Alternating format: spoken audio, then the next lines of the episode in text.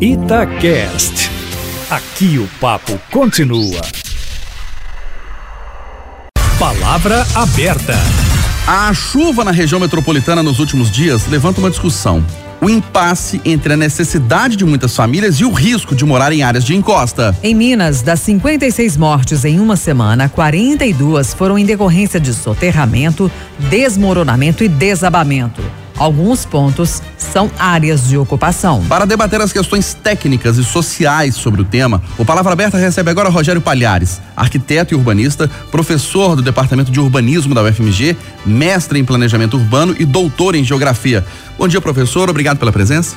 Bom dia, obrigado a vocês pela oportunidade. Obrigada, professor, por aceitar o nosso convite. Estamos recebendo também Leonardo Pericles. Ele é um dos coordenadores do MLB, que é o movimento de lutas nos bairros, vilas e favelas, e é também morador da ocupação Eliana Silva, fica na região do Vale do Jatobá, no Barreiro, aqui em Belo Horizonte. Bom dia, obrigado pela presença. Bom dia, Kátia. Bom dia, Eustáquio. Queria também agradecer o convite para estar participando aqui do Palavra Aberta. Seja bem-vindo. Bom dia. Começando com o professor Rogério Palhares, diante dos números que que nós estamos acompanhando desde a semana passada de que a maior parte das mortes em Minas Gerais nesses dias ocorreu em áreas de as pessoas foram soterradas. Tecnicamente, é possível dizer que é um risco construir em áreas de encosta, em áreas de morro, se não é, for uma construção planejada? Com certeza. Eu acho que é importante primeiro a gente pensar no risco não como uma coisa absoluta Quer dizer, o risco existe por si só. Ele é um cruzamento de uma série de situações, altas declividades, a natureza do solo, a existência ou não de vegetação, o tipo de intervenção que foi feita. Por que, que eu estou dizendo isso?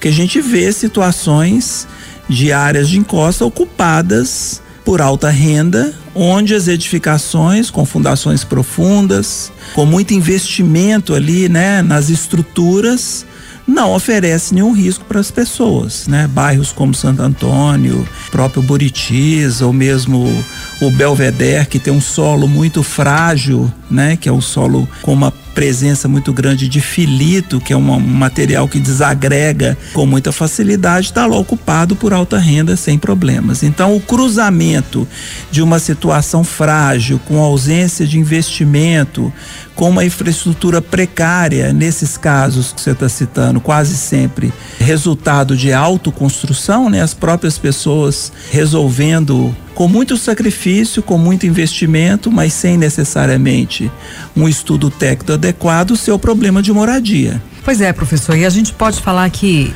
essa é uma característica muito presente aqui em Belo Horizonte. Belo Horizonte tem uma alta concentração dessas áreas de risco pela nossa geografia, pela estrutura da nossa cidade? É uma característica das nossas cidades brasileiras, né? Onde a questão habitacional, infelizmente, a habitação de interesse social não tem as políticas públicas dadas respostas à altura da demanda. Sim, no caso de Belo Horizonte, pelo sítio acidentado, a gente tem esse tipo de situação. É o caso também de Petrópolis, o Rio de Janeiro, mas temos também em áreas planas os alagados, que também são áreas impróprias com outro tipo de risco é o risco de inundação, do difícil escoamento, inclusive dos esgotos e da questão do lixo concentrado, né?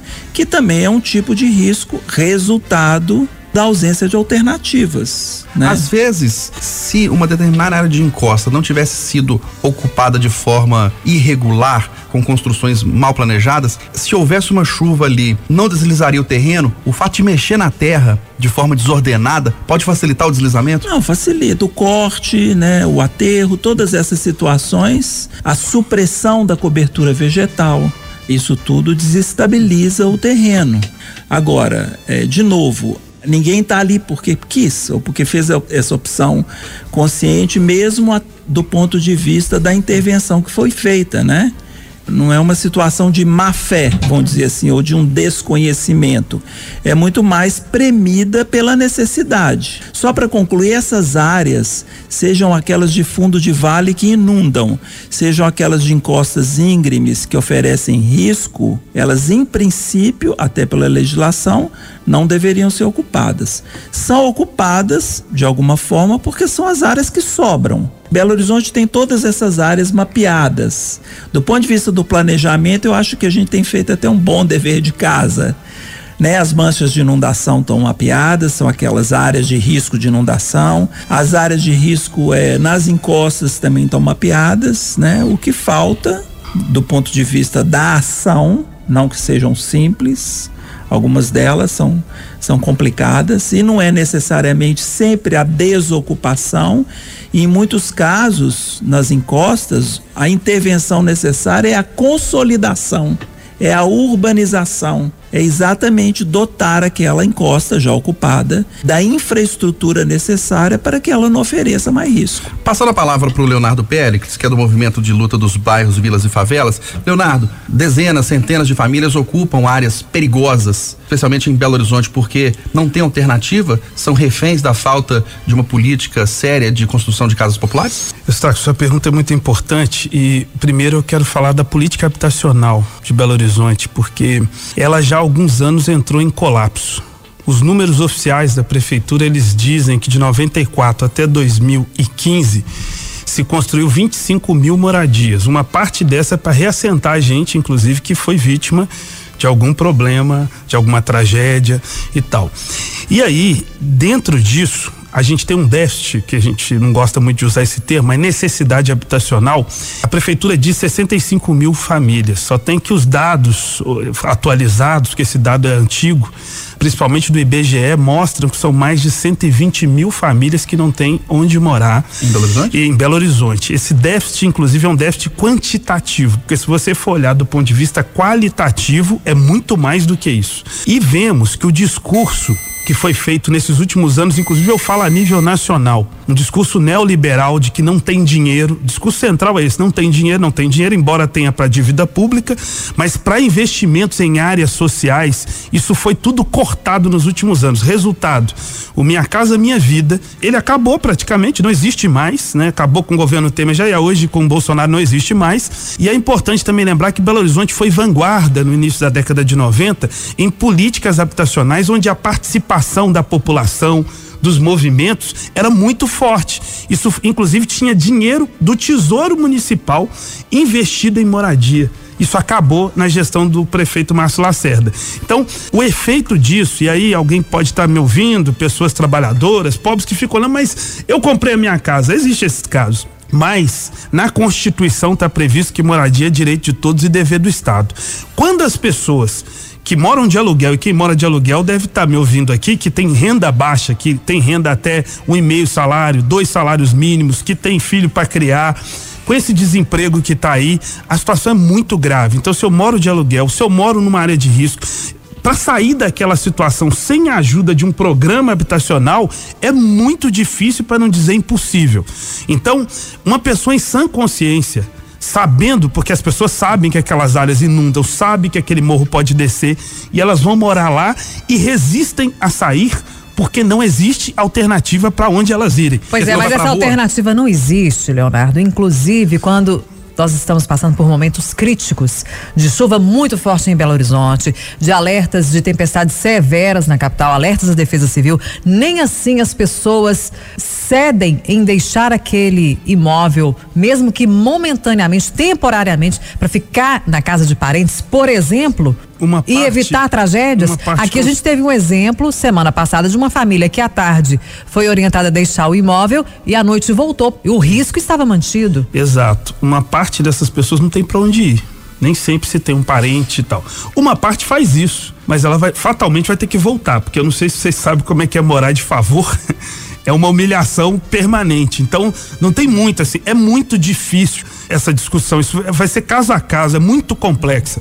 Agora, eu falo também porque parte dessas áreas de risco, elas acabam se tornando área de risco por omissão do poder público, por falta de estruturação daqueles espaços que poderiam ser possível morar. Não é impossível. Eu estou falando isso porque se você pegar umas imagens de Belo Horizonte, da Prudente de Moraes, a, na década de 30 do século passado, e, e olhar hoje, os prédios que estão lá, aquelas grandes construções, elas estão em cima do rio. E é possível. Inunda também, porque, claro que a impermeabilização do solo foi gigante, tem altos outros problemas dessas grandes cidades que não são resolvidos. Mas é possível morar nesses lugares. O problema é que, quando é relação aos pobres, o investimento público não existe. Ô, Leonardo, né? eu já entrevistei pessoas de ocupação e algumas eu perguntei por que, que você está nessa ocupação numa casa de madeira Onde você estava antes? A pessoa disse, eu estava morando de favor ou morava de aluguel. Eu falava, mas a casa lá não tinha uma estrutura melhor, não era uma casa de alvenaria, tinha laje, com menos risco. Isso agora está morando numa casa de madeira. Às vezes não, não há um, um, uma precipitação da pessoa em deixar um local mais seguro e ir para uma área para morar de forma ainda mais precária, não? Olha, Eustáquio, eu não condeno essas pessoas. Eu condeno a falta de investimento. Eu não estou falando aqui, por exemplo, pode estar pensando que eu estou atacando a prefeitura, o atual prefeito, mas na Constituição está previsto que moradia é responsabilidade da prefeitura. Então eu estou falando isso, mas estou falando da falta de investimento e estou dizendo para vocês uma coisa: existe alternativa? Existe. Tem um plano de habitação de interesse social, um estudo que a prefeitura faz, tem um estudo de 2009 que ele é muito interessante, porque geralmente a nossa cabeça é que falta esse terreno.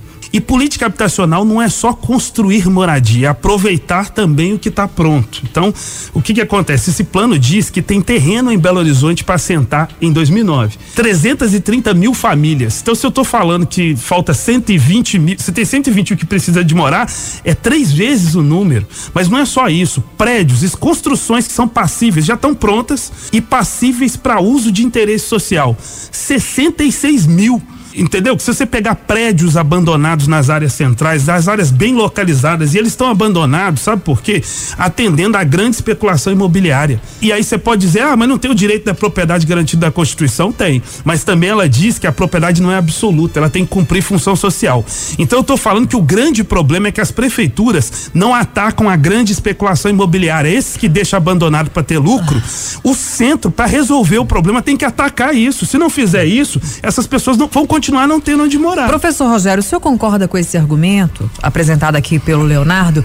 E ao mesmo tempo queria que o senhor avaliasse também as declarações que a gente percebeu aí do prefeito Alexandre Calil e do governador Romeu Zema, atribuindo também parte da responsabilidade pelo que aconteceu em Belo Horizonte, quem mora em área de risco. Bom, eu concordo com o Léo e gostaria de reforçar para responder também a sua pergunta de pois que não. o sonho da casa própria é de todos, Sim. né? Tem a questão do direito, tem também do anseio das populações de se inserir, né? não só na casa própria, mas em localizações onde o acesso aos bens, aos serviços da cidade, né, o direito à cidade também seja seja garantido, mas né? essa política e, que ele está apresentando aí que é necessária, ela é simples de ser aplicada? Não, ela não, ela não é simples, mas no caso de Belo Horizonte, reforçando o que ele já falou, nós temos uma experiência exitosa no passado que mostra que é possível. Vocês viram a chuva é uma chuva inédita essa que caiu na Zona Sul. Na terça-feira. E pouquíssimos casos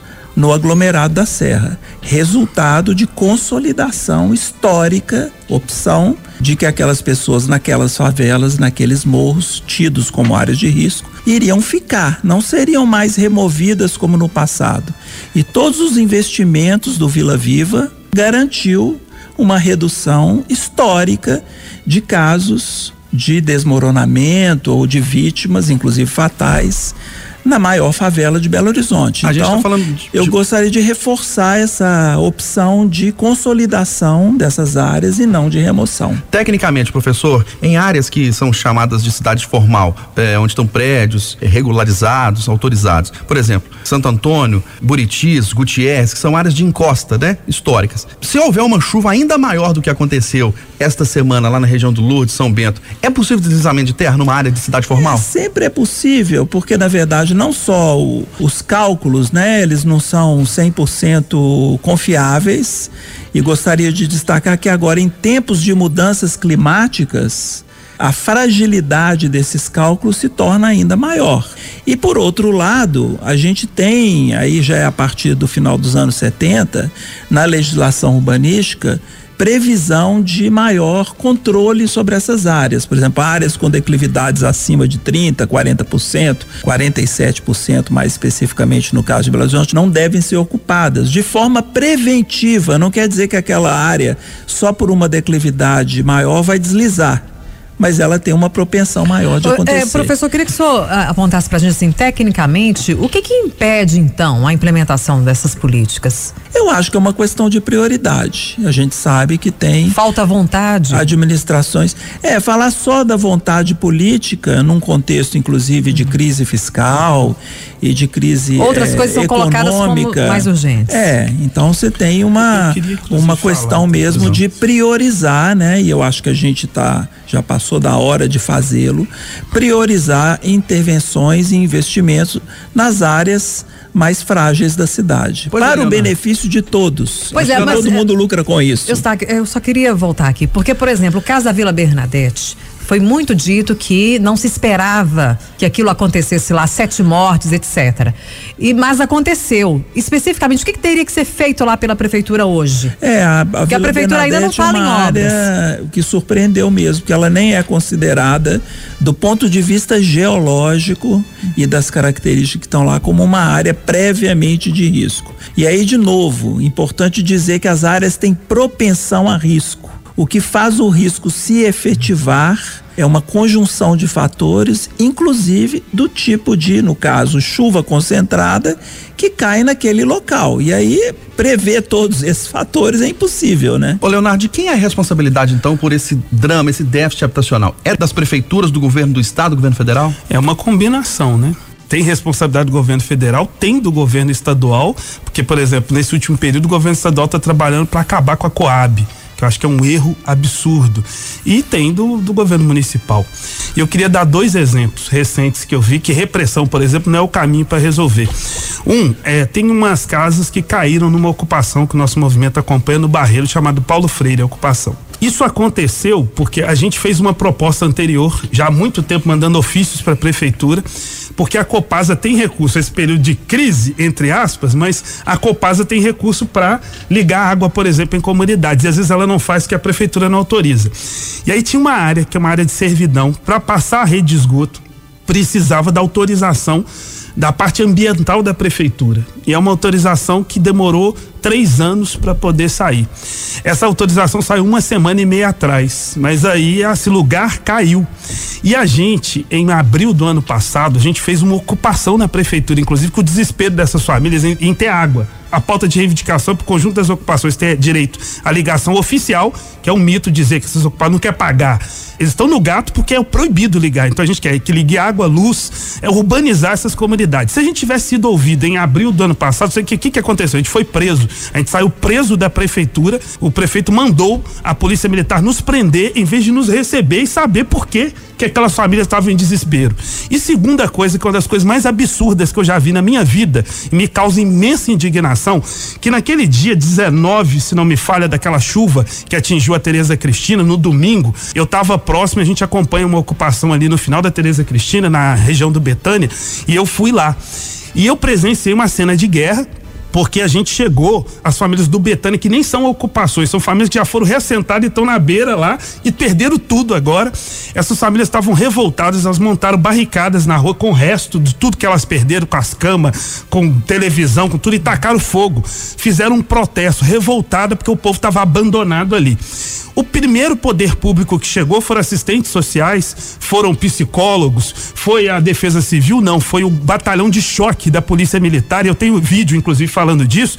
E o choque mandou quilos de bomba de gás lacrimogêneo, de bala de borracha, de bomba de efeito moral sobre aquelas pessoas que estavam protestando justamente pela omissão, abandonada pelo Estado e foram reprimidas. É, então, o assim, espaço, assim, inclusive, está aberto aqui para a Prefeitura de Belo Horizonte se pronunciar isso, sobre isso. Isso é um absurdo. Para a Polícia sabe? Militar, para o governo do Estado e também. E aqui, é, eu acho muito assim, eu queria agradecer muito vocês, a gente ter a oportunidade de falar isso aqui, porque é uma voz reprimida, nós não temos por onde dizer esses absurdos que estão acontecendo, entendeu? E se as pessoas fossem ouvidas, porque uma parte dessa solução desses problemas, se realmente existissem canais, se fosse realmente democrático essa estrutura, de política que nós temos hoje e as pessoas tivessem canais para ser ouvidas e falar que ó, isso aqui vai cair, porque essas pessoas que estão no lugar sabiam que ia cair. Ela sabe, ela sabe que a situação está difícil, que está precário e geralmente a gente não tem por onde falar. Então esses espaços aqui são muito importantes nesse sentido. Para concluir, professor Rogério Palhares, hoje em Belo Horizonte, com o que a gente teve em relação ao que aconteceu nos últimos dias, qual seria a prioridade em relação à providência, alguma obra, alguma região. Quer dizer, uma providência que eu acho que a gente tem que reconhecer que a mobilização social, o esquema de alerta que foi montado foi muito importante para que os estragos tenham sido menores, né, do que aconteceram. Mas eu acho que é importante a gente refletir aí todo mundo em alternativas de aumentar a permeabilidade do solo, evitar que a gente cada vez mais impermeabilize, cimentando os quintais, construindo 100% das áreas. E no caso da prefeitura, eu acho que nós vamos ter que partir para soluções aí de contenção dessas águas em áreas mais amontantes ou seja, bacias de detenção e estruturas que possam reduzir o impacto já das áreas canalizadas e para os córregos não canalizados pensar em alternativas de não canalização. Nós debatemos no Palavra Aberta de hoje as questões técnicas e sociais a respeito da ocupação de áreas de encosta, especialmente em Belo Horizonte. O drama das famílias que não têm onde morar e acabam ocupando essas áreas, mas também o perigo de se viver ali sem uma construção estruturada adequada. Recebemos Rogério Palhares, arquiteto e urbanista, professor do Departamento de Urbanismo da UFMG, mestre em planejamento urbano e doutor em geografia. Professor Rogério, muito obrigado pela presença. Um grande abraço para o senhor. Muito obrigado obrigado a vocês pela oportunidade dos esclarecimentos. Obrigada pela sua contribuição. Agradecemos também a Leonardo Pericles, que é um dos coordenadores do MLB, Movimento de Lutas nos bairros, vilas e favelas, e é morador da ocupação Eliana Silva, que fica na região do Vale do Jatobá, no Barreiro. Bom dia, obrigada pela sua presença. Obrigado. Eu só queria apontar três soluções, assim, não sei se é possível sair que eu acho também que seriam muito importantes, que primeiro a prefeitura estabelecesse parcerias público-públicas dialogando muito com a população. Segundo, com os movimentos sociais que atuam na área da moradia. E em terceiro, decuplicar os quadros da Urbel. A Urbel é uma companhia que tem técnicos muito capacitados para poder dar soluções, mas ela tem o quadro é reduzido, então ela tinha que decuplicar, abrir concurso para poder resolver o problema do povo. Ok, Leonardo, bom dia, obrigado pela presença. Graças, obrigado.